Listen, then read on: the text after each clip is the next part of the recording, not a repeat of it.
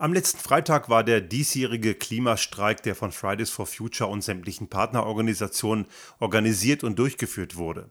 Der Zulauf war durchaus recht gut und schön und macht auch Freude, allerdings merkt man doch sehr stark, dass das Interesse am Thema Klimakrise stark nachlässt. Warum das ein Problem ist und warum die heutigen Probleme, die wir vielleicht womöglich als wichtiger erachten, damit zusammenhängen, darum geht es in dieser heutigen Folge.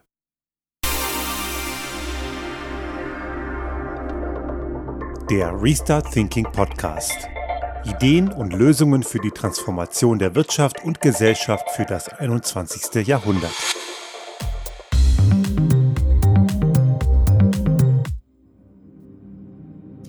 Vorgestern war ja Klimastreik und ich war selber auch dort, meine Frau auch. Wir waren natürlich, weil es bei uns am naheliegendsten ist, hier unten in Innsbruck und ich bin auch von dem dortigen Organisationsteam von Fridays for Future auch gebeten worden, einen Redebeitrag zu machen zum Thema Energiewende und die Verantwortung der Wirtschaft dahinter. Und das habe ich sehr gerne getan und es hat mir durchaus auch viel Freude gemacht, dass auch so viele Leute da waren. Allerdings sind die Erwartungen ein wenig höher gewesen. In den öffentlichen Medien war von etwa 600 Personen die Rede, 650, glaube ich, hat die Polizei gesagt, so in dem Dreh. Man hat eher mit 900 gerechnet. In anderen Städten war es ähnlich, je nachdem, wo man hinschaute. In Wien waren es 12.000, natürlich größere Stadt. Aber auch in Deutschland gab es einige Kundgebungen, die sehr gut besucht waren. Man merkt allerdings durchaus, dass das Thema in den letzten Monaten durch verschiedenste Ursachen, Corona ist eine von denen und jetzt natürlich die Inflation und die Teuerungsraten und so weiter, stark nachgelassen hat. Und das ist in der Tat ein großes Problem, denn das führt dazu, dass wir uns anfangen, mit Symptomen zu beschäftigen und nicht mehr mit der eigentlichen Ursache. Die gestrige Veranstaltung, nein, ja Freitag, so muss man sagen, die Freitagsveranstaltung war ja unter dem Motto Energiewende für alle das Thema Energie war natürlich im Vordergrund aufgrund der jetzigen Situation, dass wir eben diese Thematik haben, dass Energie so teuer ist. Und was man hier immer wieder erlebt, auch in allen möglichen anderen sehr dubiosen Medienecken und auch irgendwelchen asozialen Medien, dass wieder Täter-Opfer-Umkehr betrieben wird und einige Scharlatane und Lügner sich darauf stürzen, dass erneuerbare Energien und die Energiewende schuld an diesen hohen Energiekosten seien. Und man müsse ja nur den Gashahn nach Russland wieder aufdrehen und dann sei die Welt wieder eine gute. Ist natürlich kompletter Dünnpfiff, stimmt vorne und hinten nicht. Dazu haben wir vor kurzem auch schon mal eine Folge gemacht. Und ich reagiere sehr allergisch darauf. Und man merkt das wahrscheinlich jetzt auch an der Stimmfärbung dass äh, Leute, dass gewisse Medien auch, die jetzt nicht unbedingt rein rechtsextrem sind, aber die fallen auf diese rechtsextreme Dünngrütze rein. Auch die Welt oder die Blödzeitung kolportieren immer wieder, dass irgendwelche grünen Horrorszenarien jetzt das Problem seien.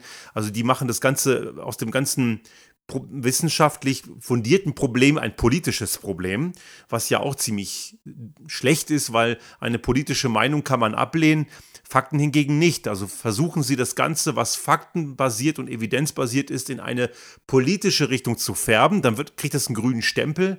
Und dann merkt man schon mittlerweile gar nicht mehr, ob das jetzt irgendein rechtsextremes Medium oder irgendeine Grütze von der AfD ist oder die Welt oder die Blödzeitung. Das ist, verschwimmt zunehmend, weil die Feindbilder dort natürlich die gleichen sind.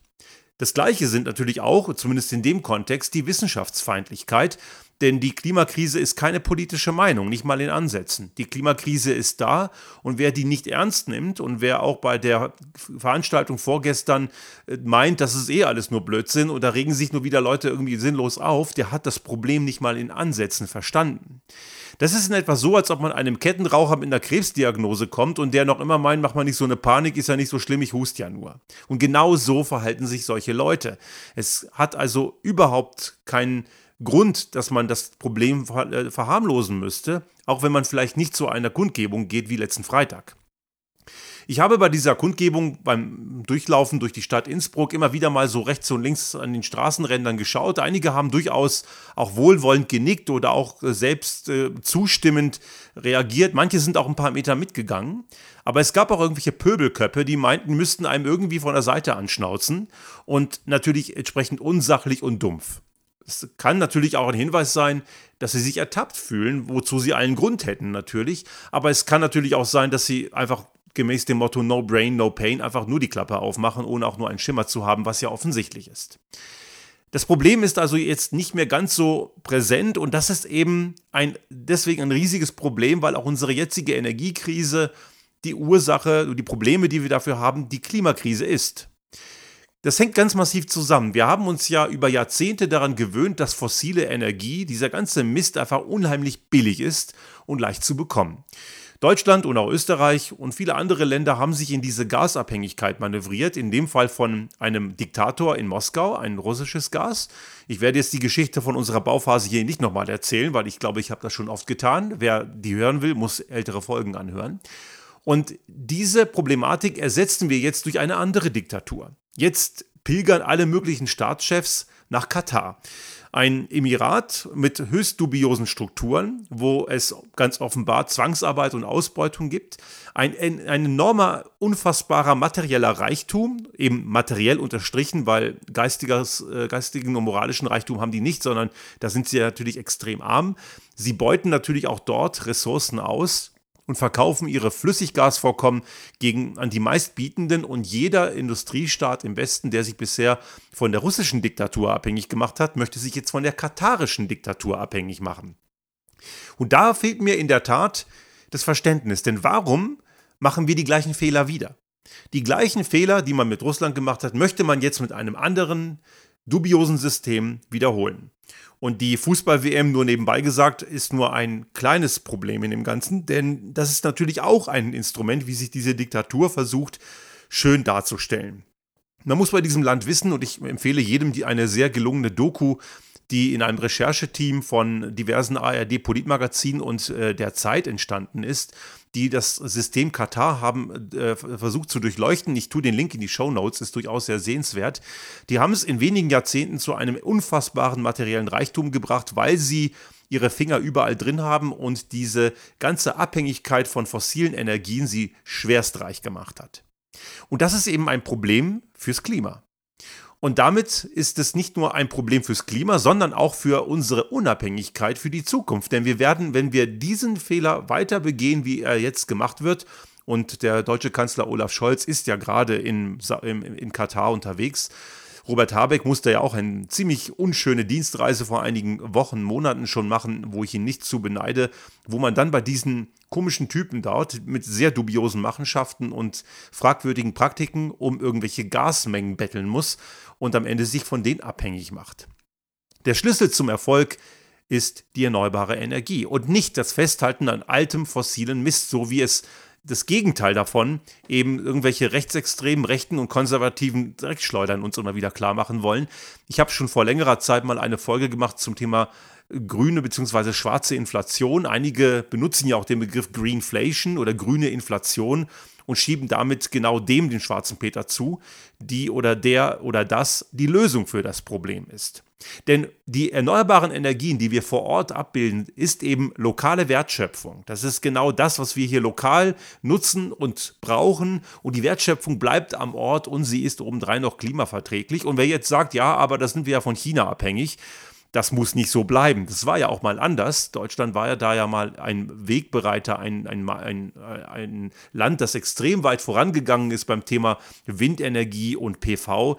Und weil es politisch gewollt war, diese ganzen Sachen abzustellen und kaputt zu machen, Deswegen sind diese ganzen Schlüsseltechnologien, die absolut zukunftsfähig sind, natürlich weggewandert, eben nach China. Und die freuen sich heute. Aber diesen Fehler könnte man ja korrigieren, anstatt irgendwie zu viel Aufwand in irgendwelche Gasgrütze zu investieren. Es ist also extrem wichtig, dass wir das Problem Klimakrise wirklich als allererstes Problem sehen. Ich habe natürlich vollstes Verständnis dafür, wenn Menschen, die es nicht dicke haben, natürlich erstmal schauen müssen, wie sie ihre nächsten Strom- und Gasrechnungen bezahlen oder Heizkostenabrechnung allgemein. Dazu ist natürlich, das ist völlig klar. Ich glaube, ich würde auch erstmal sehen, dass ich das Problem löse, bevor ich mir über die Klimakrise Gedanken mache. Aber ich meine in dem Kontext, wir müssen das Problem an erster Stelle setzen, nicht die, die in einer prekären Situation leben. Ich denke an die, die es eben nicht tun. Und das sind eben ganz oft Politikerinnen und Politiker, Leute in Entscheidungsfunktionen in der Wirtschaft, also genau die Leute, die das Problem lösen könnten. Aber sie tun es nicht. Oder wenn sie es tun, dann nur in einem viel zu geringen Umfang. Stattdessen wird, werden irgendwelche schwachsinnigen Konzepte aus dem Verkehrsministerium in Deutschland rausgeschmissen, die nicht mal ansatzweise irgendwelche Kriterien erfüllen, wo das Konzept zur äh, Reduktion von Treibhausgasemissionen im Verkehr noch nicht mal in der Tiefe vom Expertenrat geprüft werden, weil sie schon bei den ersten Zeilen komplett durchfallen, weil man irgendwelche Daten rauszieht und in Erwägung zieht, wo man dann weiterhin auf Homeoffice setzt oder, das ist kein Witz, Seilbahnen in der Stadt denkt und plant. Und man, im Endeffekt kommt nichts dabei raus und gleichzeitig lehnt man ein Tempolimit ab, was so viel bringen würde mit so wenig Investitionen zwischen 2 und 9 Millionen Tonnen im Jahr. Und das nennt sich dann bei der FDP dann Symbolpolitik.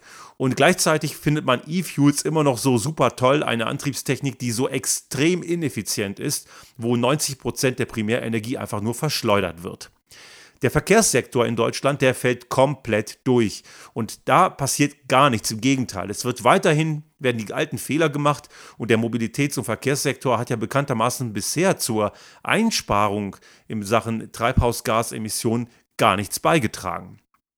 Gleichzeitig setzt man weiterhin auf irgendwelche Gaskraftwerke, Kohle will man länger laufen lassen und der ganze Blödsinn mit der Atomenergie läuft auch noch, wo einige immer noch das Märchen erzählen, wir müssten die Atomenergie am Laufen halten, weil sonst der Strom weiter so teuer sei.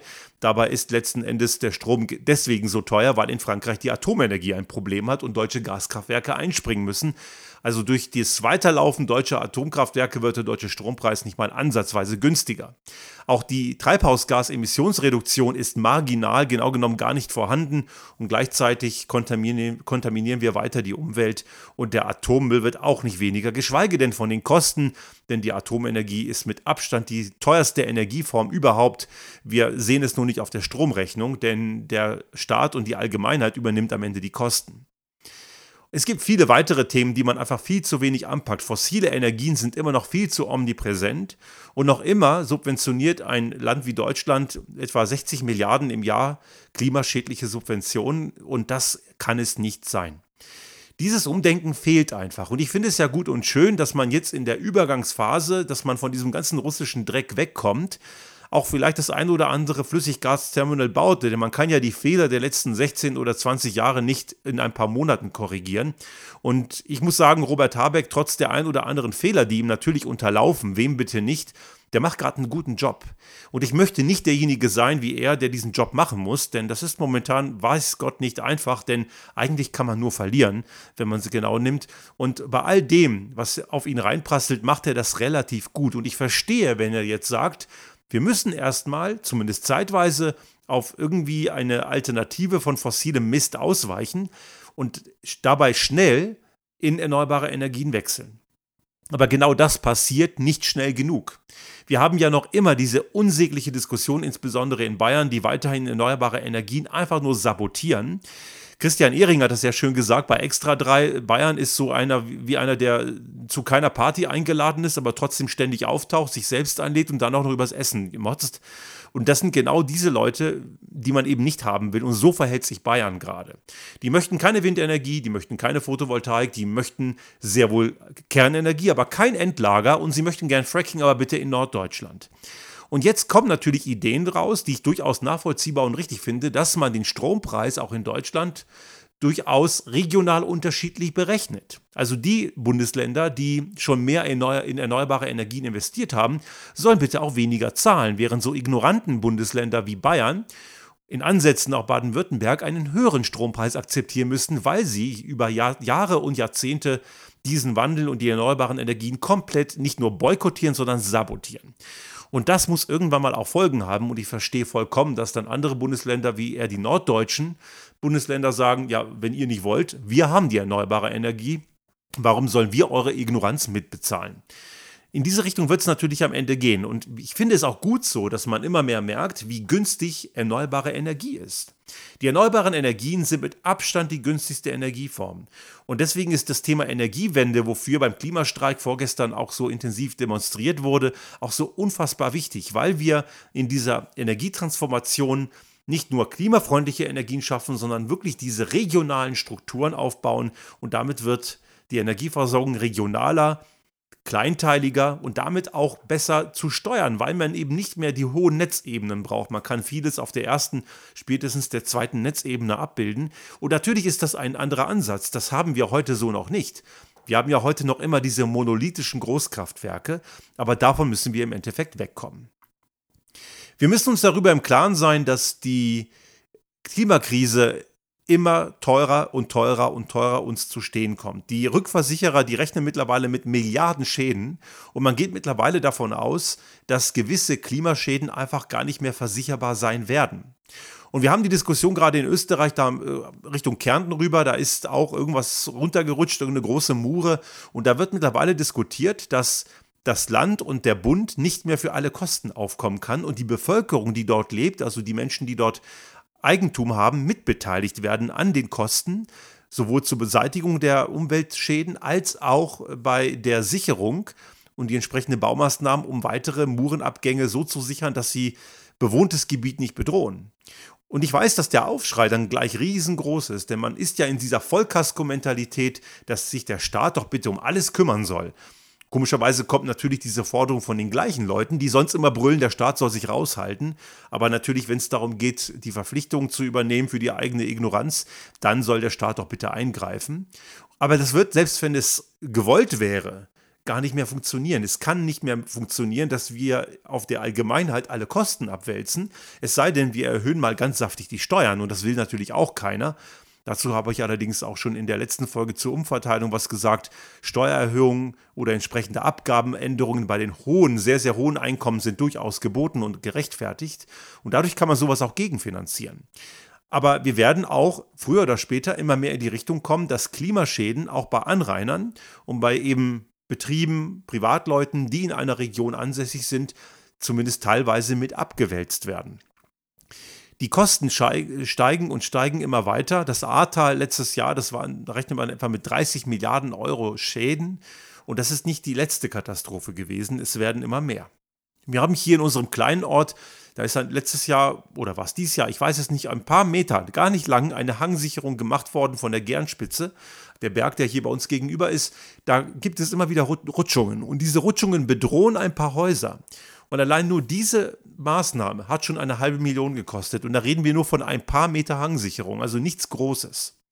Wir haben ganz andere Hangsicherungsmaßnahmen weiter oben in den Bergen, die kosten dann schon sieben- oder achtstellig. Und das sind Kosten, die hat man in den letzten Jahren schon investiert. Und diese werden immer mehr, weil die Berge werden, hier bei uns merken wir das sehr deutlich, immer instabiler. In anderen Regionen, wo es halt Küstenregionen gibt, da braucht man eine Deichverstärkung oder eine Deicherhöhung oder manchmal muss man schon ganze Ortschaften umsiedeln, weil Deiche auch nicht mehr schützen. Auch das Ahrtal, wo ja jetzt stark weiter neu aufgebaut wird, auch dort gibt es große Kosten nicht nur für den Aufbau, sondern auch für den Hochwasserschutz, der nur bedingt helfen wird. Und ich habe schon oft hier den Stern, die Stern Review von 2006 zitiert, die ja letztes Jahr nochmal von Nicholas Stern nochmal angepasst und aktualisiert wurde. Und es sieht ja noch schlimmer aus, als er es 2006 vermutet hat. Aber wir kennen aus soliden Berechnungen, dass die Kosten der Klimakrise, die, die Kosten für die Ver Vermeidung der Klimakrise weit um Vielfaches übersteigen. Also die Folgen fressen uns gnadenlos auf. Abschließen möchte ich mit einem ganz wichtigen Aspekt, der auch immer wieder von den Leuten missbraucht wird, die sich nicht verändern wollen oder die zumindest in Teilen die Klimakrise auch leugnen. Es wird ja immer wieder behauptet, dass die Überbevölkerung im globalen Süden das große Problem sei. So sinngemäß sollen die Leute in den Entwicklungsländern nicht so viel poppen, dann läuft das alles und da haben wir kein Problem mehr. Das ist Täter-Opfer-Umkehr und das ist einfach nur widerlich. Die Menschen im globalen Süden sind diejenigen, die am wenigsten dafür können. Und selbst wenn wir auf China zeigen, China selber hat einen relativ kleinen CO2-Fußabdruck, wenn man sich die Anzahl der Menschen zugrunde legt. Natürlich nicht perfekt und es gibt in China genug zu kritisieren, nicht nur in Bezug auf das politische System, keine Frage. Aber sie haben in Summe der Menschen einen sehr viel kleineren CO2-Fußabdruck. Was man allerdings auch berücksichtigen muss, ein großer Teil, nicht der größte, aber ein großer Teil dieses CO2-Fußabdrucks kommt dadurch zustande, dass dort Waren produziert werden, die wir nutzen. Ich nehme an, Sie alle haben ein Smartphone oder die meisten von Ihnen und die Wahrscheinlichkeit, dass das in China hergestellt wurde, ist ziemlich hoch. Ich würde sagen bei annähernd 100 Prozent. Vom Fairphone mal abgesehen, dort mag es etwas anders sein, aber die wenigsten haben ein Fairphone. So gesehen, glaube ich, ist es sehr wahrscheinlich, dass sie ein Produkt aus China haben und das ist nicht das einzige. Auch viele andere Branchen und Güter, Maschinenbau, Automobilindustrie und, und, und beziehen ihre Waren aus China oder eben auch aus Indien. Auch dort wird ja immer wieder bemängelt, die hätten eine hohe CO2-Emissionsrate, aber auch die machen viele Wertschöpfungsanteile auch für uns. Pro Person betrachtet sind sie halt immer noch viel besser. Aber die Menschen, gerade in den armen Ländern, in Afrika, in Südostasien, denen geht es, was die Klimakrise angeht, auch richtig, richtig schlecht. Ein Land wie Indonesien plant gerade den Neubau der Hauptstadt Jakarta weiter oben auf den Bergen, weil die jetzige Hauptstadt Jakarta wahrscheinlich die nächsten 20 Jahre nicht mehr überleben wird, weil die Sturmfluten aufgrund der höheren Ozeanpegel einfach immer weiter zunehmen. Und die haben diese Kosten zu tragen, die diese Bevölkerung selber mit Abstand am geringsten verursacht. Die reichsten Menschen verursachen die meisten Emissionen. Man kann ganz grob sagen, so die Superreichen, wenn wir jetzt auf die extrem Reichen schauen, die brauchen etwa zwischen 70 und 100 Tonnen, haben die eine Jahres- CO2-Emissionsleistung. Der Durchschnitt in Österreich und Deutschland liegt so bei 12, 13 Tonnen. Und die Menschen in den armen Ländern, die kommen gerade mal auf ein bis zwei Tonnen für eine ganze Familie, nicht nur für eine Einzelperson. Also es ist ziemlich perfide, die Menschen im globalen Süden für das verantwortlich zu machen, was wir verursachen. Unser dicker, wohlgefressener Wohlstand ist das Problem. Und wenn jetzt einige sagen, ja, dann müssen wir ja Wohlstand vernichten, dann müssen wir ja weniger haben, das ist eben nicht der Fall. Wir werden nur anders leben müssen. Und die Frage ist, oder ehrlich gesagt, ich glaube, ich kenne die Antwort, wenn wir anders leben, nicht so, nicht so intensiv konsumieren, auf Degrowth setzen, also eine Postwachstumsökonomie, wenn wir Dinge länger benutzen und nicht nur, nicht jede, alle also zwei Jahre ein neues Smartphone uns zulegen und alle drei Jahre ein neues Auto oder so ein Blödsinn, dann geht es uns nicht schlechter. Und das, was wir verwenden, kann man durchaus nachhaltig produzieren und versuchen, möglichst lange zu benutzen und Dinge wiederzuverwenden. Deswegen wird der Wohlstand nicht kleiner. Ich habe das letztens bei einem Arbeitgeberverband im Vortrag gesagt. Da kam auch die Frage, müssten wir uns da nicht reduzieren, kleiner werden? Das ist doch dann schlecht für den Wohlstand. Nein, ist es nicht. Jemand, der einfach eine fette Qualle ist und einfach zu viel frisst und womöglich noch raucht und säuft, wenn der einfach mal 10 Kilo, 20 Kilo weniger auf dem Rippen hat, aufhört zu rauchen und aufhört zu saufen, hat diese Person weniger, aber sie ist gesünder. Und so geht es auch mit der Klimakrise. Weniger ist ganz oft mehr. Und wir müssten uns mit diesem Problem jeden Tag immer wieder beschäftigen.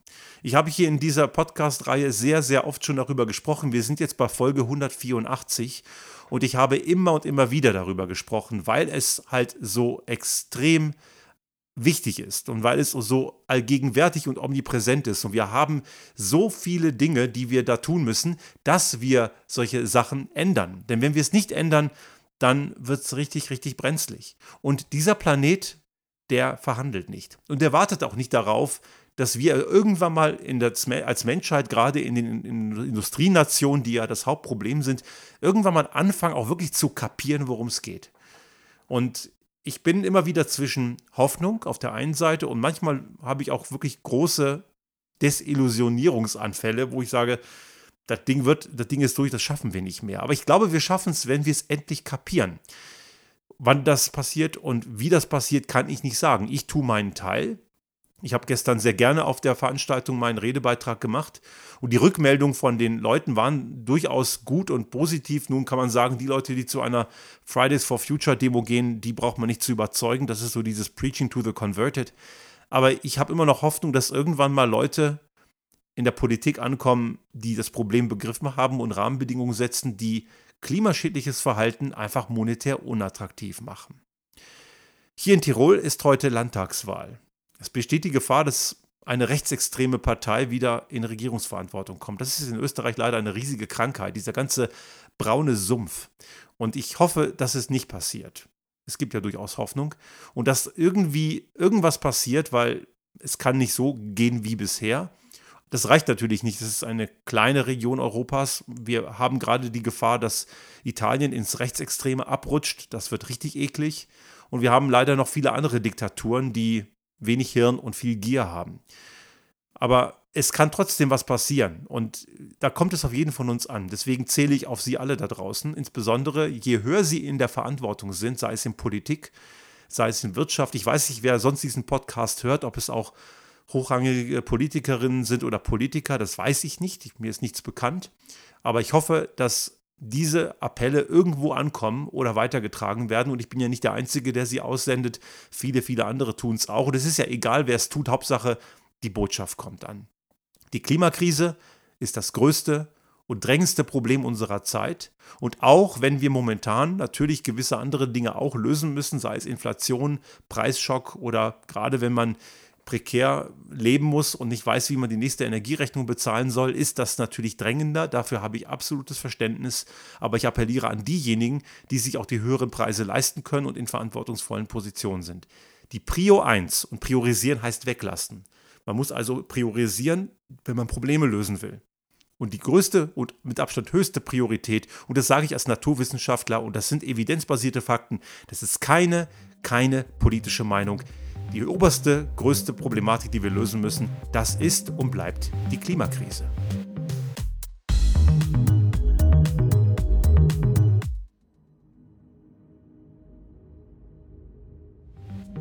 Sollte Ihnen unser Podcast gefallen haben und Sie auch künftig keine Folge verpassen wollen, dann abonnieren Sie uns einfach auf den gängigen Kanälen wie zum Beispiel iTunes, Spotify oder anderen Podcast-Hostern oder auch auf unserem YouTube-Kanal finden Sie immer mit dem einen Tag Verzögerung die aktuelle Folge unseres Restart Thinking Podcast und selbstverständlich freuen wir uns in Zeiten der Aufmerksamkeitsökonomie über das eine oder andere Like.